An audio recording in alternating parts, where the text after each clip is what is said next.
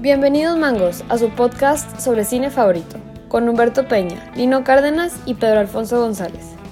El día de hoy nuestros hosts hablarán sobre la polémica de Yo soy el otro crew, que puso en jaque a los charolastras Gael García Bernal y Diego Luna y a su festival de cine ambulante. Además, repasarán los ganadores del Cabrito de Plata del Festival Internacional de Cine de Monterrey, acaba de concluir y nos hablarán un poco sobre lo que viene con el Festival Internacional de Cine de Los Cabos. Recuerden que pueden seguir a Cinema Go en Instagram como Cinemango 2020, en Facebook como Cinema-N-Go y a los hosts en sus cuentas de Twitter personales arroba soy Pedro, arroba Lino Cárdenas 00, arroba Humbertman123. Que lo disfruten. Bienvenidos a su podcast de cine favorito. En este capítulo vamos a hablar sobre un par de festivales de cine, en particular sobre Ambulante, Festival de Cine Documental, y sobre el Festival Internacional de Cine de Monterrey, que acaba de concluir este 20 de agosto. Yo les pregunto, Peña y Pedro, ¿cuál es el momento más curioso que han visto en, un, en una entrega de premios? Este, probablemente podría ser eh, que ya ves que se volvió una conspiración, pero cuando supuestamente La La Land había ganado a mejor película y cuando ya estaban todos ahí en, en el escenario pusieron que era Moonlight y se armó ahí el desmadre. Yo creo que eso sí estuvo bien curioso pero pues ya queda al pensamiento de cada quien si era conspiración de la academia para generar rating o nada más la cagó el vato que la estaba presentando. Esa es, esa es buena, un, un, gran momento, muy memorable. Eh, la, la, pregunta, la neta, está difícil, no, no se me viene así a la mente algo tan rápido. La primera que se me vino a la mente fue igual la de Moonlight que me ganó Pedro, pero también me acuerdo, creo que fue igual en unos premios Oscar, si no me equivoco que salió a, rapear, salió a rapear Eminem y que le empezaron a hacer caras de que qué está haciendo aquí. Eso también se me hace muy curioso. Me, me, gusta el rap, entonces Eminem es apreciado por mí. Y pues yo creo que ese sería un momento extraño que recuerdo. ¿Tú cuál y no? Sí, mira, con lo que tú mencionas de Eminem se me vino a la mente y para salirme un poco de la fórmula, toda, toda esta historia de Kanye West con Taylor Swift, que literal el vato interrumpió su premiación. Y ya hablando sobre entrega de premios de cine, y igual en, la misma línea de los Óscares, me acordé de la, de la polémica actuación que tuvo Ricky Gervais como host en, en los Óscares, que le dijo sus verdades a todos. La neta se me hizo súper chido porque, como lo hemos platicado aquí, la industria de Hollywood se cree intocable, entonces qué bueno que, este, alguien les puso un estate quieto, al menos simbólicamente. Sí, Pero bueno. y, aparte Ricky Gervais es, hace bien su trabajo de, de, pues, de comediante, ¿no? Sí, domina el humor negro como, como muy pocos. Sí, exacto. Pero pues bueno, vamos con el tema. Sí, entrando en materia, vamos a hablar primero sobre Ambulante, Festival de Cine Documental es un festival itinerante. ¿Qué quiere decir esto? Que en circunstancias normales se proyectan las películas de su selección oficial en distintas salas alrededor de todo el país. Fue creado en, 2005 perdón, por los charolastras, nuestros grandes amigos Diego Luna y Gael García Bernal. Y pues es un proyecto bastante, al menos en papel, chido que lleva el cine documental a los rincones más inhóspitos de nuestro grande país. Sí, incluso, incluso el Festival Ambulante ganó varios premios así de, de estos que dan para promoción de las artes y promoción de la cultura y así. No me acuerdo cuáles, pero sí, o sea, estaban haciendo una labor muy, muy interesante estos dos actores que son pues muy famosos, ya también directores, y, pues sí, lamentablemente el día de hoy les traemos una noticia un poco negativa, pero pues eh, fue una buena iniciativa en su inicio. Sí, la verdad es que sí, porque además de proyectar material eh, mexicano y, extranjero de cine documental, tienen muchas pláticas, foros distintos sobre pues las problemáticas que rodean el cine y las temáticas que los propios documentales tratan, como pues la lucha por el respeto a los derechos humanos, etcétera. Y está bastante bien. Y este año tuvo su quinceava edición completamente online. Fue de los primeros festivales que innovaron. No me acuerdo en qué mes, pero fue de los primeros meses del murciélago. Y innovaron con una estrategia que adoptó también el FIC de Monterrey y otros festivales, que se avientan una proyección online, pero con un aforo de espectadores limitado. Por ejemplo, mil, este, 1500 visualizaciones. Es, es un ejemplo, no recuerdo cuánto tuvo Ambulante, pero fue todo un éxito este año. Lo malo es que, como dice Peña, les traemos una mala noticia. Cuéntanos, Pete.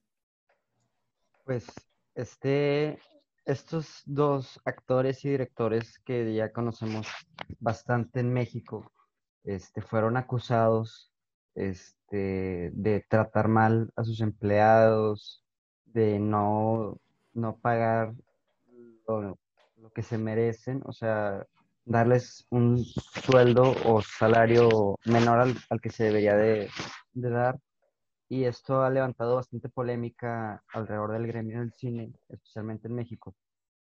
Y estos dos este, actores sacaron un comunicado en redes sociales y no sé si tú, Lino, conozcas un poco más a detalle lo, que dijeron estos mans. Sí, como, como bien dijiste, pues no respetaron los derechos laborales de, de todo el equipo de, de ambulante y no se quedaron con los brazos cruzados. Surgió una iniciativa en redes sociales, un colectivo, hashtag yo soy el otro crew, como pudieron haber visto en nuestras redes sociales. Sacaron un, panfleto pues denunciando este maltrato por parte de pues el equipo directivo de, de Ambulante. Y como bien dices, Pete, se, se, defendieron. Está de moda defenderse de acusaciones eh, con un boletín y pues nada, no, no se salieron de la fórmula de que está muy grave la situación económica con la pandemia y que había que readaptarse, pero pues lamentablemente y como siempre, los costos se socializan y las ganancias se privatizan.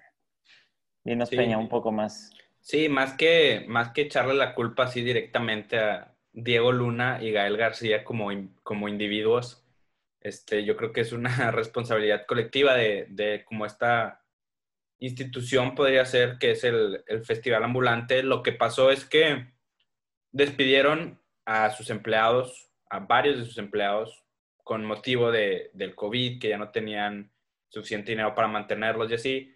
Pero luego salió un, una investigación periodística en la que se mostraba cómo diferentes organizaciones a nivel mundial daban dinero al Festival Ambulante para que se pueda realizar.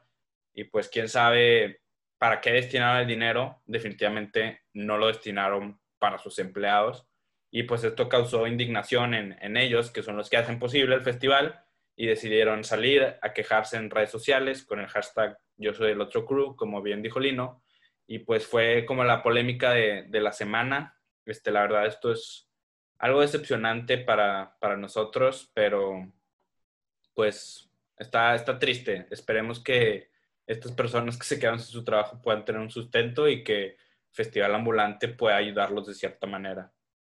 Sí, y como dices tú, los charolastras eh, hicieron frente a esa acusación de, de, que no se sabe por dónde quedó todo ese dinero y afirman que los audita no solamente el gobierno con fines fiscales, sino también una, una consultora internacional. Entonces, pues es la palabra de ellos frente a los trabajadores.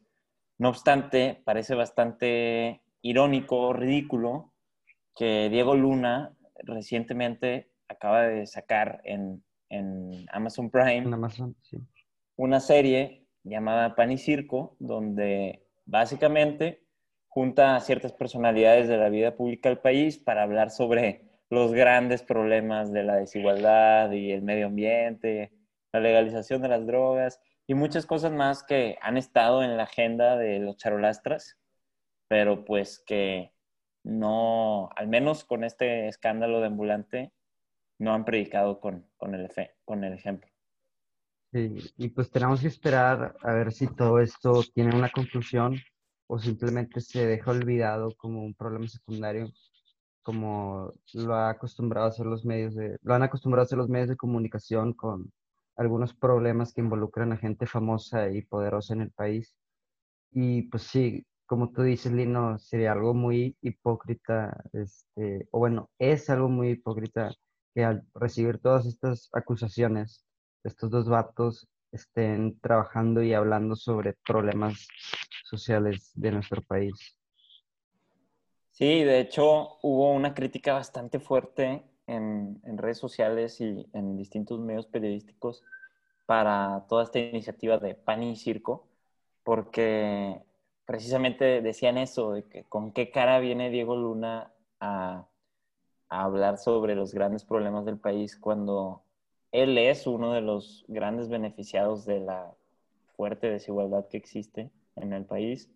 Eh, no podemos negar que es una persona pues acaudalada, que, que tiene privilegio de clase y, y, este, y pues sí, ¿no? O sea, no, no fue bien tomado este, desde la izquierda su, su programa, pues porque se afirma que es un, un Bill White chicken, ¿verdad? Pero pues, pues no pasa nada, la verdad yo no tengo hard feelings con los charolastras, están invitados a Cinemango cuando quieran venir. Sí, para aclarar el asunto. que, que nos den su punto de vista. Sí, son, son muy talentosos, tanto como actores y como directores, han sacado películas que han sido importantes. Ah, y es, eso es innegable, la verdad es que son de mis actores mexicanos favoritos. No son los únicos porque a veces pareciera que, que abarcan grande, un gran espacio de las producciones, pero, pero no hay duda que sus, sus películas son excelentes, son de las más chidas. Y, y, como bien dices, volvemos a lo que habíamos platicado alguna vez con, con el caso de Polanski. ¿Cómo separas ¿no? la, la obra de, de los realizadores o de los artistas? Está cañón. Sí, es el eterno debate, ese, ese debate. Pero sí, yo creo que ya ambulante con este comunicado que nada más salió como justificarse con mucho texto, ahora sí que mucho texto, este, dice que es, es, algo necesario, impostregable, que el COVID, que no sé qué, y pues yo creo que, que por ahí es su tirada de que se olvide y que en unos meses ya nadie diga nada y que el siguiente año puedan volver a tener su festival ambulante que ya vuelva a ser pues itinerante. Y además que dejando un lado este, pues, la falta de respeto a los derechos laborales de, de, la gente involucrada en el ambulante, pues es un festival que sirve para darnos a conocer a nosotros proyectos que no conocíamos y que pues tienen también su mérito. Pues no creo que se deba cancelar este festival, pero pues sí que, que tengamos más información de este caso. Sí, no, o sea, los directores de los documentales que se exhiben en su selección oficial de ambulante no tienen para nada la culpa y, y son películas que son súper rescatables y que no, no podemos ignorar. Pero sí, o sea, también, y cito del comunicado que mencionaba Peña, lamentablemente no resolveremos este reto de la noche a la mañana. Pues sí, no, y menos si gastas dinero en series de Amazon Prime. La verdad es que sí, sí me deja un poco decepcionado, pero habrá que ver qué deja, qué para el futuro. Pues sí, también un poco hablando sobre los beneficios, un poco el lado positivo, pues los documentales son, son una forma de hacer cine muy positiva, por así decirlo, son, o sea, obviamente siempre tienen así como su carga ideológica, pero pues esto puede ser algo positivo, este es como un ensayo apoyado con, con, fotos y con videos y pues es una gran voz para mucha gente y para muchas comunidades el, documental. Y ahí les dejo esta interrogante. ¿Ustedes creen que Ambulante estaría dispuesto a proyectar un documental denuncia por parte de los de Yo Soy del Otro Crew? O sea, que, que se organizaran para hacer un documental sobre su caso. ¿Tú crees que tendría espacio en Ambulante? Estaría muy, muy Me, reiría mucho si pasa eso, la neta. Sí, yo también estaría gracioso, pero pues el Chile no creo que se atrevan estos dos vatos. Ponerle más leña al fuego. No, no les conviene. Pero bueno, pasando a noticias más amables, el Festival Internacional de Cine de Monterrey acaba de concluir este 20 de agosto y me atrevo a afirmar que fue todo un éxito. Fue completamente online, tanto proyecciones de películas como foros y espacios que le dieron a los realizadores, eh, tanto de eh, talleres de guion o más bien una discusión sobre todo lo que puede reflejar un guion con distintos realizadores. De hecho, estuvo ahí el director de la película esta Pit que te gusta mucho de I Love My Body. El anime, sí, muy buena. Y también espacio para mujeres en el cine, que fue bastante cool. Pero al igual que Ambulante, proyectaron en, en internet, apoyados con Cinepolis Click y Filmin Latino. Pero igual, bueno, en Cinepolis Click, que fueron los largometrajes, todo fue con límite de espectadores y en Filmin Latino los cortos sí fueron ya ilimitados. Pero solo ese lapso de tiempo que duró el festival. Sí, está interesante esa, esa jugada de poner la película y que las mil primeras personas que lleguen la pueden ver. Siento que, o sea, obviamente yo creo que tiene fines ahí de, de que de contratos de distribución y de proyección y así, pero creo que le da como un, un cierto expectativa a la película de que pues si la quieres ver tienes que estar al tiro y tienes que, que meterte tiempo porque si no, no alcanzas. Está, está interesante.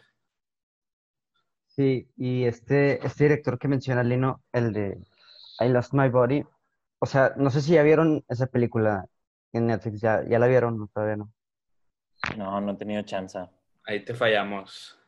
Bueno, pues lo bueno es que está disponible todavía. Al ser una producción de Netflix, no creo que, que la quiten pronto. Pero me llama mucho la atención su, su forma de contar historias. Es, no sé, no sé si tú ya viste el proyecto que está aquí en el, en el Monterrey o no, pero en I Lost My Body sí, este, creo que lo hace de una manera muy, muy innovadora y pues todo lo que sea que ese vato me va a interesar verlo. Sí, el Jeremy Clapin se llama. Habrá que ver qué onda. Pero referente al formato de proyección de los largos en internet, yo tuve la oportunidad de ser de los primeros mil con, con la oportunidad de ver Supernova, esta película polaca que ganó el mejor largometraje internacional de ficción del FIC de Monterrey, de este director Bartosz Krulik, que además es su ópera prima. La neta fue una película que me voló la cabeza. Está súper chida. Si tienen chance de encontrarla y verla, la verdad es que sí, se lo recomiendo. Es una película de una sola locación, lo cual se me hizo un rasgo estilístico muy chido. Y habrá que seguirle la pista a Bartos Krulik, porque pues yo creo que va a sacar muchas mejores movies en el futuro. Y, y, hablando de películas de una sola locación, hace poco tuve la oportunidad de ver una muy chida. Y sale este güey, Tom Hardy, se llama Locke, no sé si la hayan escuchado. Pero este, esta película, eh, lo curioso es que la única locación que sale es el carro de Tom Hardy. Entonces son aproximadamente 90 minutos del güey en el carro hablando por teléfono. Y pues es mucho mérito al, al guionista. ¿Cómo se llama? ¿Locke? Locke con una E al final, Locke. Ah, ya, ya. Sí, es, esta movie Supernova no es un espacio tan reducido, o sea, es, es, un, es una carretera, lo voy a decir, con, con, unos pastizales a los lados, pero yo creo que ese rasgo ayuda a que lo que está ocurriendo en pantalla te, te ponga aún más tenso, porque no voy a decir más para que ustedes vayan a checarla, pero trata sobre un accidente automovilístico y la manera en, que las cosas se van desenvolviendo, la neta, se me hace súper creativo y nunca había visto una película de ese tipo. Sí, es, es un valor agregado estas cosas de que pues la verdad yo creo que se relacionan un poco con el presupuesto de la película, y es una muestra de ingenio de, pues bueno, nada más tengo un lugar para grabar, pero como quiera, la creatividad y las técnicas cinematográficas me ayudan a, hacer una muy buena película y usar esta, por así decirlo, limitación a beneficio de, de la película y darle un sentido. Sí, y como tú comentabas hace unos momentos de el porqué de los mil espectadores límite, de hecho, yo creo que sí, como dices, sigue una lógica de, distribución, de que, oye, pues no te la puedo dar completamente libre. Y esta movie, precisamente, fue la única que no estaba gratis totalmente. O sea, sí, todas las movies eran mil espectadores gratis, los primeros mil que llegaran. Pero esta movie, Supernova, era los mil que lleguen y paguen, porque aparte tenía un costo de módico, 39 pesos en Cinepolis Click. Se me hace que este, con los puntos que, que te quedaron de, de, enero a marzo la podías pagar. Pero, pero lo que me refiero es que está chido, ¿no? Porque también es una estrategia como, como productores de valorizar tu, tu, trabajo. Y muy creativo lo que hizo el FIC de Monterrey porque dieron un código en, la, en el evento de inauguración para precisamente saliera gratis la movie. Entonces ahí ha de haber ido un, un, un gasto. Ah, esa es buena, esa es buena. Para los que existen de verdad, que la vean gratis. Sí, yo fui de los, de los beneficiados, gracias a Dios. Pero bueno. Eh, la ganadora de largometraje mexicano documental es una película que se llama Negra, de Medin Tewolde Serrano que no la he visto, no tuve chance, pero sin duda debe estar bastante buena porque habla sobre el caso de una mexicana que pues es afromexicana y, y yo creo que subyacente a, la, a, lo que pasa en la película pues está esta denuncia a la, al racismo estructural que, que prima ¿no? en nuestro país y que ha sido tanto tema de polémica en los últimos meses. Pues sí, es, es un grupo que no, no, se reconoce mucho, el afromexicano, en comparación, por ejemplo, con el afroamericano. Entonces yo creo que es importante que haya estas manifestaciones que, que pues ayuden a visibilizarlos. Y al ser pues un largometraje documental, le, creo que el mensaje puede llegar a tener un poco más de impacto al, si se tratara de una película de ficción. Entonces sí se, se ve interesante y, y, tenemos que echarle el ojo, medio otra. Sí, porque como tú dices, la realidad a veces supera la ficción. No hay manera más cruda de denunciar un acto de injusticia que, que intentando, intentar vivirlo en, en, carne propia. Y las películas yo creo que son la aproximación más, más, con la que es más fácil empatizar. No sé si me explico. Sí, sí, sí, sí, porque pues literalmente son estímulos visuales, auditivos, este, nada más falta el tacto para, para estar completos. Y ya ni me sé los cinco sentidos, no sé qué. continuamos, mejor continuamos, continuamos. pero para eso están las salas de 4D. 4D. Ándale. Sin hacerle promoción al duopolio, ¿verdad? Al duopolio de la CES. No, hombre, pero hablando de eso y para antes de pasar a la siguiente película, qué chido es ver una movie en 4D y que salga, no sé, un pay de manzana o algo así. bueno, eso sí no tienes, eso sí tienes hambre, perdón, porque si andas bien lleno te van a dar náuseas. Es verdad. Y luego la agüita que te tiran. No va a ser una película para adultos porque ya dije. No, hombre, sales todo salpicado. Sí, esto, esto en tiempos del coronavirus tampoco suena como buena idea que te estén lanzando cosas no, en 4D. Pero la canacine va a decir que es, es, es, este, es apto para la salud. No, van a decir que en vez de agua es gel antibacterial. Y así se zafan de broncas. Pero bueno, otra movie ganadora del FIC de Monterrey es el Sanctorum por mejor largometraje mexicano de ficción de Joshua Hill.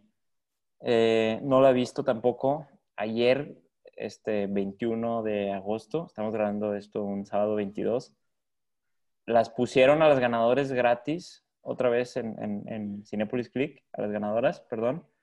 Y tenía la intención de ver Sanctorum, pero no, no, no lo logré. fui el 1001 seguramente.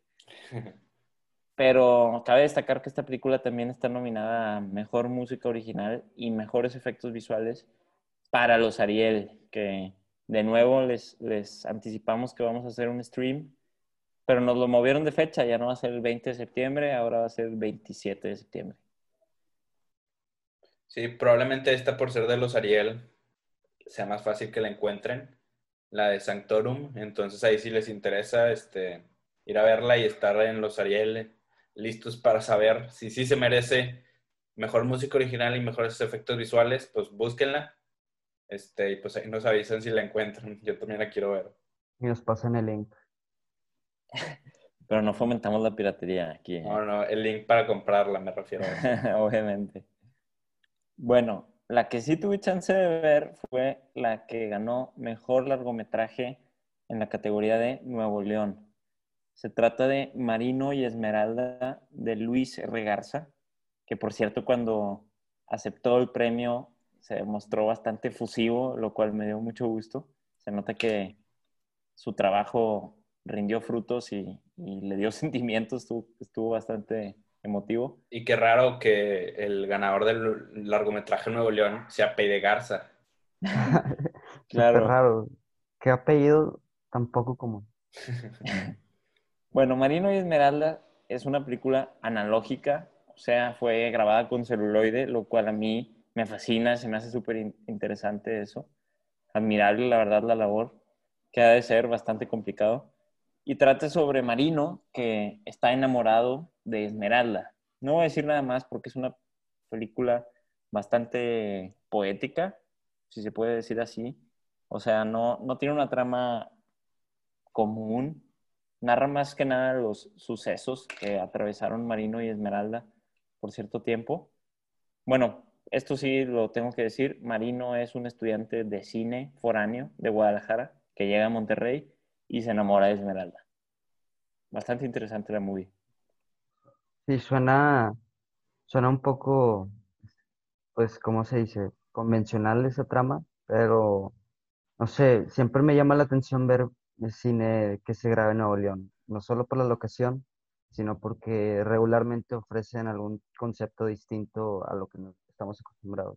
No, y aparte, aparte, creo que es algo muy noble que como cineasta hagas una película hablando sobre un estudiante de cine. Yo creo que tiene un, un feeling muy personal. Eh, no la he visto, Lino sí la vio, pero pues que nos confirmes, Lino, si, si es esto, pues yo creo que se presta esto a, a que sea un poco hasta autobiográfica. Híjole, desconozco porque no conozco al director Luis R. Garza. Ojo al verso sin esfuerzo que me acabo de aventar. Pero eh, sin duda es, sí es bastante personal. O sea, hay literal escenas donde se muestra el valor de la nostalgia, lo cual a mí me, me gustó bastante porque soy una persona bastante nostálgica. Y pues, ¿qué más, no? O sea, definitivamente vale la pena verla cabe aclarar que si bien no es muda la película, eh, es casi, es todo voiceover, o sea, es una narración detrás, lo que le da cohesión a la película. Pues bueno, yo personalmente voy a, voy a buscar el Instagram o el Twitter de Luis R. Garza y le voy a mandar el podcast y le voy a pedir que nos explique esta cosa de, de, de, de dónde se le ocurrió la idea. Sí, a ver cuándo lo inventamos. Pero bueno, corto mexicano de ficción, mejor corto mexicano de ficción, lo ganó Canibalismo, de Carlos Mendoza Guillén. Y para no, hacerle el para no hacerles el cuento largo, se trata sobre un fogboy y, y una foggirl, literal. Se me, se me, hizo bastante, se me hizo bastante basic el tema, pero está, está bonito la fotografía, pero no me encantó la trama porque, no sé, se me hizo medio, medio soso. Pues, este, ¿qué te podemos decir, güey? Son, y más a, la edad que tenemos, igual y unos años atrás eran un poco más relevantes, pero pues todavía, este, vivimos con estos temas, este, que no los podemos evitar. Sí, básicamente es una chava que su, su chavo, que nunca le estableció si eran quedantes, novios, lo que sea, este, pues le rompe el corazoncito y ella se vuelve igual no sé, se me hizo medio, medio soso.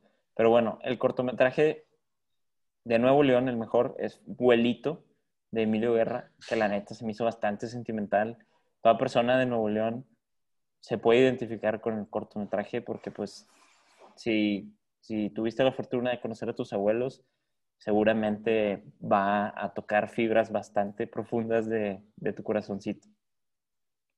Eh, yo no soy tan fan de ponerme sentimental eh, en el cine, en este caso en la pantalla de mi computadora, pero no sé, siempre ofrecen eh, esta, ¿cómo se dice?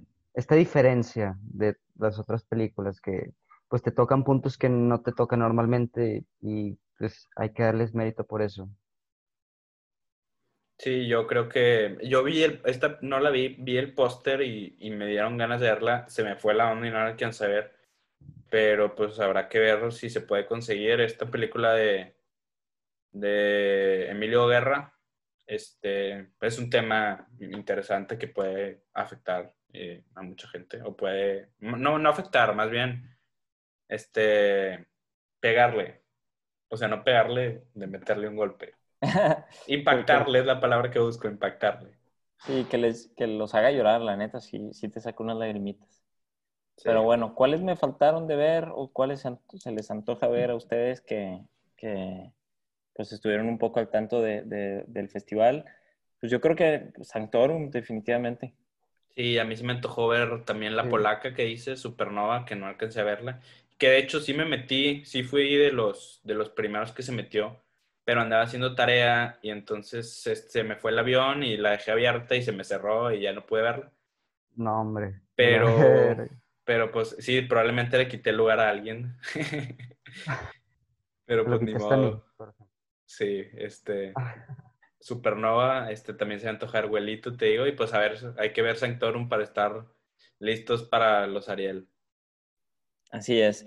Y en la clausura del festival, Juan Manuel González, director del, de, del FIC de Monterrey, se aventó una frase bastante trascendental, yo creo, para lo, lo, este, lo que es el futuro de los festivales de cine, que dice, esto ya es un proceso irreversible, haciendo referencia a tener al menos ciertas actividades en modalidad online. Sí, pues, ciertamente es irreversible y, lo pueden usar a su favor. O sea, esta iniciativa de los primeros mil que se metan eh, tienen acceso gratuito. Este, sirve como, como promoción para estos festivales, como algo más dinámico, más entretenido. Entonces, pues no es necesariamente es algo negativo. Sí, definitivamente va a cambiar. Va a cambiar este, la forma en que se consiguen los festivales de cine tras esto. Pero pues bueno, ya nada más para cerrar esta, esta sección este, de festivales, más que todo, eh, el Festival de Cine de Los Cabos, que es uno de los festivales de cine más importantes en, en México. Este, ya prepara su edición online, que va a ser del 11 al 19 de noviembre. Con esto de, de ser online, pues obviamente va a precisamente tratar de llegar a más gente. Este festival busca una vinculación entre cineastas mexicanos de América Latina, con Estados Unidos y Canadá y se ha convertido en uno de los más importantes en, no solo en México, sino en toda, toda América del Norte particularmente. Por ejemplo, el, año pasado este, a este festival vino Martín Scorsese y Robert De Niro y ahí los veías en Los Cabos. Este, por su película de The Irishman, también vino Jojo Rabbit, vino Mary Story, que fueron de las grandes en los Oscar. Entonces, pues si vives en Los Cabos, igual y algún día te encuentras ahí a Scorsese echándose una chévere en la playa, gracias al Festival de los, de los Cabos. Y bueno, pues esto es todo por este episodio que hablamos un poquito sobre los festivales. Que suenen las guitarras.